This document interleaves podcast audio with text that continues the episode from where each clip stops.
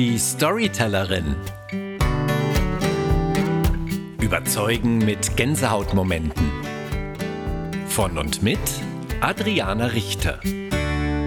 Liebe Storytelling-Freunde, heute geht es in eine neue Runde mit meinem Podcast Die Storytellerin. Und heute ist mein Gast Melanie Fulczük, ihres Zeichens Vermögensverwalterin bei Pegasus Capital hier in München. Toll, dass du da bist. Wir werden heute darüber reden, wie Heavy Networking auf Frauisch sozusagen funktioniert, was Gulaschkanonen mit Vermögensverwaltung zu tun haben und warum in Indien manchmal eine gemauerte Wand schon Luxus sein kann. Melanie, es ist toll, dass du da bist. Ähm, beim Mittagessen haben wir beschlossen, das muss in eine Folge rein und heute geht es in eine weitere Runde mit dir. Ja, vielen Dank. Ich freue mich sehr, dass ich da bin und ein bisschen mit dir plaudern darf. Ja, super. Wir zwei sind ja Münchner Kindel. Das ist was Besonderes. Es gibt ja nicht mehr so viele Einheimische in München. Beide geboren in München und deswegen können wir heute auch das gerne ein bisschen querbt machen. Also brauchst nicht speziell Hochdeutsch reden. Ich glaube, es ist so wie die Rosenheim Cops und so ja ganz gern auch mal gehört. So ein bisschen bayerisch. Unser Vorteil, dass wir ja im Grunde äh, und das Bayerisch oder Münchnerisch ja ein Dialekt ist, den man sehr gerne hört. Und ähm, von daher finde ich, kann man das machen und wir sind ja alle multilingual aufgewachsen dann. genau. Super cool. Deswegen auf leicht bayerisch geht's in die erste Runde. Heavy Networking auf weiblich. Du bist für mich ein Role Model für Networking. Wir haben uns deswegen ja auch auf einem Frauennetzwerk Mittagessen kennengelernt, dass du einfach mal so kurzerhand in die eigene Hand genommen hast. Und ich weiß noch, wie du gesagt hast, ja, mir ist jetzt nichts Besseres eingefallen. Ich habe jetzt einfach eine Liste gemacht, schreibt euch alle drauf, die wollen, und dann äh, schicke ich die Liste rum. Und da hast du dich noch entschuldigt, dass du das so, also so hemdsärmlich gemacht hast. Ich fand's super, weil es geht darum, einfach zu machen, oder? Was ist das Geheimnis von Networking? Ja, also man muss auch mal ein bisschen wissen, wie ist das alles entstanden. Ich war mit einer Freundin, mit der Hanna, die auch aus der Finanzbranche ist, und wir haben gesagt, also, also ich habe noch nie ein Geschäft beim Bier gemacht, so wie Männer das immer machen und so. Ja, es gibt ja auch nicht wirklich so viele Frauen in der Branche. Ja, nee. Ja, bring du mal nächstes Mal eine mit. Ja, ich bring eine mit. Und aus zwei Damen, die sich das so ausgedacht haben, ist mittlerweile ein, ein Netzwerk aus, ich glaube, 200 Finanzdamen Nein. geworden. Ich sag mal, wir machen das alles ehrenamtlich in Anführungszeichen. Und da muss man manchmal ein bisschen hemdsärmlich das machen, aber die Resonanz zeigt, die Leute oder die Damen finden es wirklich toll und wir freuen uns immer, dass immer wieder gleiche Gesichter, aber auch immer wieder neue mit dabei sind und es auch nicht mal auf München beschränkt, sondern mittlerweile hat sich es irgendwie schon rumgesprochen und da kommen Damen aus Frankfurt, aus Hamburg. Du, wenn ich in München bin, darf ich da bei euch mitmachen? Mhm. Und wir freuen uns sehr, dass es wirklich gut ankommt, ja. Und was ist es dann? Wird es dann irgendwie organisiert? Also gibt es ein Thema vor oder lässt du dem freien Lauf? Wie funktioniert denn das am besten? Also ich habe da auch so ein bisschen so meine Erfahrungen gemacht. Wie funktioniert sowas? Wir haben da schon ein bisschen auch ausprobiert und also äh, es fängt ja schon von logistischen Themen an. Äh, wo bringst du 40 Damen unter, die jetzt alle, weil wir treffen uns immer zum Mittagessen, die alle gleichzeitig bitte essen wollen, weil sonst ist ähm, die Laune, und da nehme ich mich gar nicht aus, äh, ein bisschen schwierig. Also wie man es logistisch macht und wir haben festgestellt, am Städtischen, wo wir alle uns locker und frei bewegen können, ähm, hat sich am meisten bewährt und da führt man auch die meisten Gespräche und lernt am besten äh, Damen kennen. Und ähm, was ich ganz toll finde, weil Frauen sind nicht unbedingt so, hey, was machst du, wer bist du, was bringst du mir? So, wie Männer eher sind. Ähm, aber das funktioniert da. Und da wird wirklich zack, zack und Tacheles gesprochen und ah, das ist ja super. Und ich freue mich, jetzt machen wir das, glaube ich, seit, oh, ich muss lügen, zwei Jahren ungefähr. Und ähm, man bekommt jetzt auch mal ein Feedback. Du Mel, ich habe jemanden da kennengelernt auf deinem Networking-Platz und ich habe dadurch einen neuen Job gewonnen. Und ich habe mich so darüber gefreut. Also das sind die kleinen Dinge. Und wenn man nur hat, ein Problem hat und weiß, okay, ich habe da beim Lunch äh, jemanden getroffen und äh, der, der, da weiß ich, ich kann den ansprechen, weil ich habe Problem X und da wird mir geholfen. Und ich finde, das ist Networking. Das ist nämlich genau das. Wir räumen mit dem Märchen auf, dass Frauen irgendwie nicht gut, nicht gut netzwerken könnten. Ich finde, sie sind hervorragende Netzwerkerinnen und auch per se, wenn man das ein bisschen evolutionär auch einfach darauf angewiesen, ein gutes Netzwerk zu haben, schon immer, weil als Frau mit Kind und vielleicht irgendwie dicken Bauch, äh, früher war man auch einfach schlichtweg sehr verwundbar und darauf angewiesen, ein gutes, stabiles Netzwerk zu haben. Nichtsdestotrotz im Beruf äh, tun sich die Frauen dann doch manchmal ein bisschen ähm, schwer, weil sie es auch vielleicht nicht so gewohnt sind und nicht so vorgelebt bekommen haben. Deswegen ist es so wichtig, es ihnen auch zu sagen, hey, geh mittags, geh essen, oder? Also ich finde so, ich merke, boah, wie gut, dass ich rausgegangen bin, obwohl ich eigentlich zu Hause und ich hätte noch so viel hier in meinem Büro und was zu tun gehabt. Aber man muss raus und deshalb toll, dass es eben zum Mittagessen ist, weil das können sich die Frauen oft dann doch noch besser einrichten als abends. Wir versuchen es auch immer auf eine Stunde, anderthalb wirklich auch zu beschränken, damit jeder gleich wieder zurück in den Beruf kann. Und äh, das mittlerweile auch schön ist, man steckt ja als Frau oft in verschiedenen Lebensphasen mit drin. Ähm, wir hatten auch kürzlich jemand, die hat halt ihr Baby mit dabei gehabt. Die war gerade in Erziehungs- äh, oder im Eltern, in Elternzeit heißt das. Ähm, und hat gesagt, sie will trotzdem kommen, weil sie findet die Runde so schön und äh, möchte trotzdem immer noch dabei bleiben.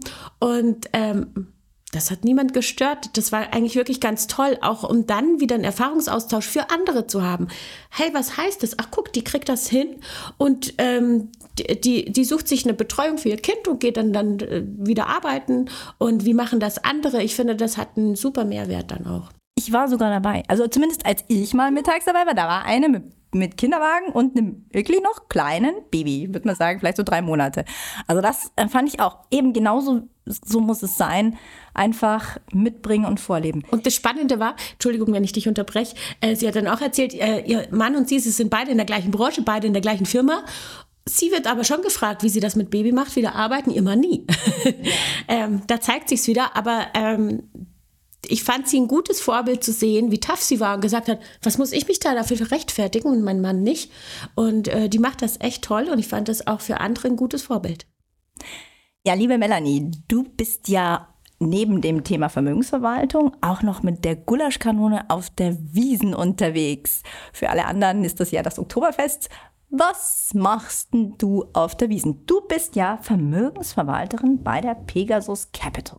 Also im eigentlichen Beruf bin ich gelernte Bankkauffrau und beschäftige mich für Vermögen und Anlage für klassische Privatkunden. Ähm, Allerdings habe ich immer noch ein zweites Standbein. Ich sage immer, ich bin Gulaschkanonen-Fachverkäuferin im Nebenberuf.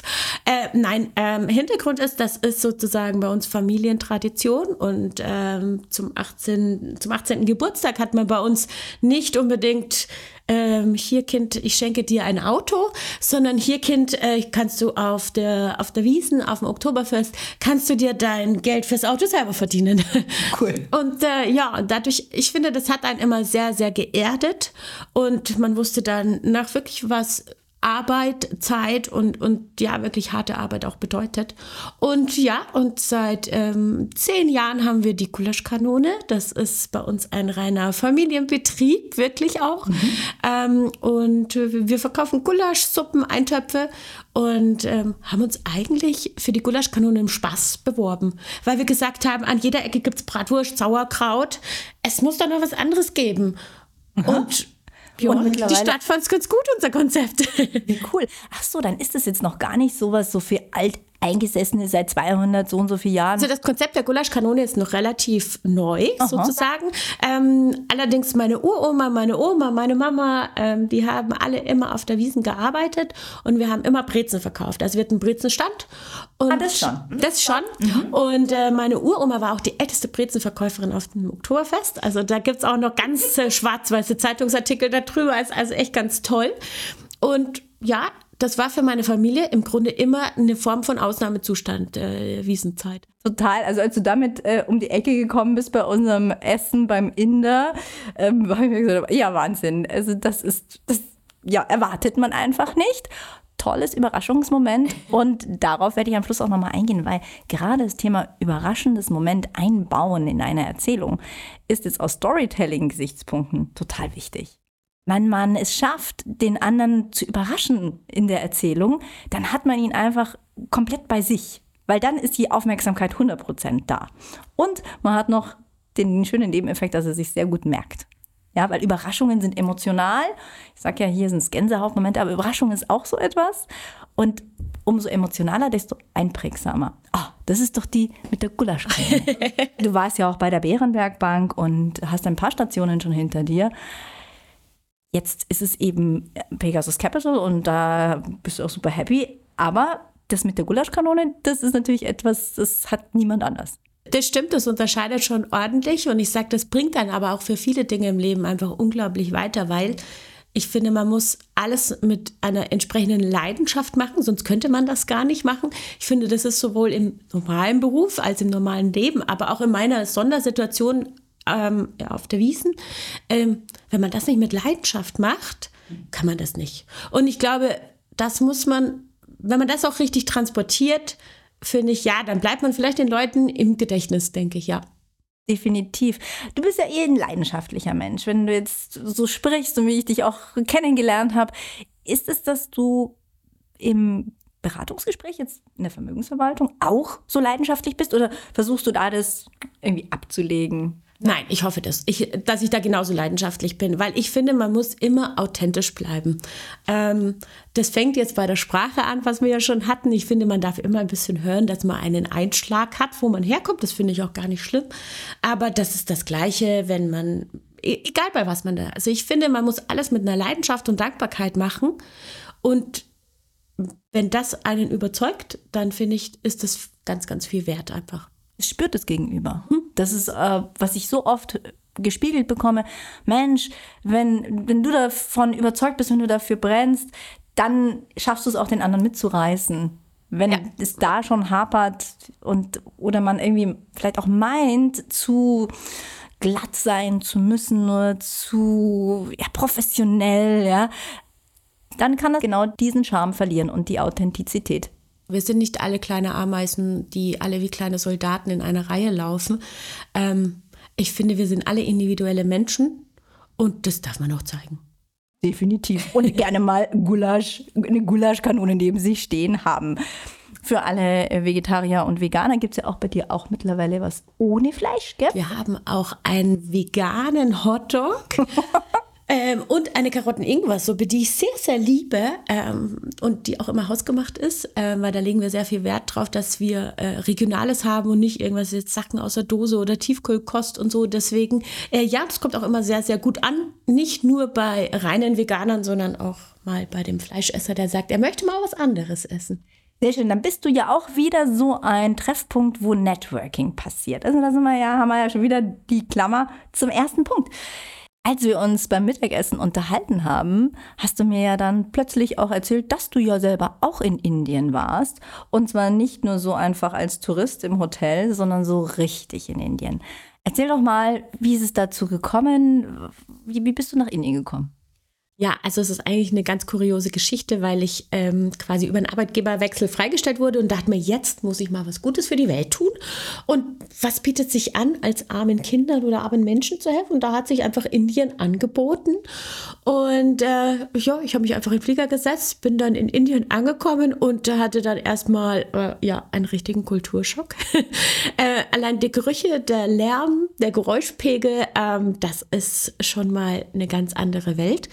Und ähm, ja, ich habe nicht in einem Fünf-Sterne-Hotel abends geschlafen und habe mich schön in die Dusche gestellt, sondern nein, ich habe bei einer Gastfamilie mitgewohnt und ähm, denen ging es relativ gut. Das heißt, ähm, die hatten gemauerte Wände, äh, wie wir sie so auch ein bisschen kennen.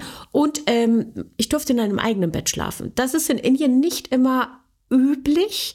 Ähm, von daher ging es mir relativ gut, aber was ich da einfach die Erfahrungen und die Erkenntnisse, die man hatte, war schon noch mal eine andere Welt. Definitiv kann ich mir vorstellen. Das heißt ja so ein bisschen, äh, Indien liebt man oder, oder es geht gar nicht, ja, weil es eben laut ist, dreckig, äh, intensiv im wahrsten Sinne des Wortes, oder? Kann man das so sagen? Ähm, ich kann mir vorstellen, dass dieser Kulturschock aber auch sehr prägend sein kann. Und wie nimmst du das heute noch mit? Also was hat es dir jetzt auch über die lange Zeit jetzt gegeben? Ja, meine Reise ist ja auch schon ein bisschen länger her, die letzte, die ich hatte. Ich glaube, es sind fünf oder sechs Jahre sind es locker schon her.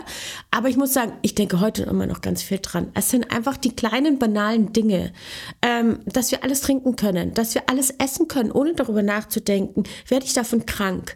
Ähm, wenn ich in eine Wohnung gehe, es ist dunkel, ich kann einen Lichtschalter einschalten, wir haben Strom. Das ist in Indien nicht nicht üblich ähm, oder das ist nicht immer gegeben. Und von daher, das sind so kleine Sachen, die wir da oder die ich dadurch zu schätzen äh, gelernt habe und wo ich heute auch immer dran denke, wir machen es einfach und für uns ist es einfach eine Selbstverständlichkeit, die nicht immer überall so ist. Wie bringst du das dann auch in deinen normalen, zum Beispiel jetzt Kundengesprächen? Bringst du das da ein? Ist, ist das ein Thema manchmal? Hast du manchmal schon über deine Indien-Erfahrungen erzählt? Also äh, nicht immer zwingend. Also man, man haut das ja nicht so immer einfach auf den Tisch. Äh, übrigens, und dann mache ich noch das und das und das.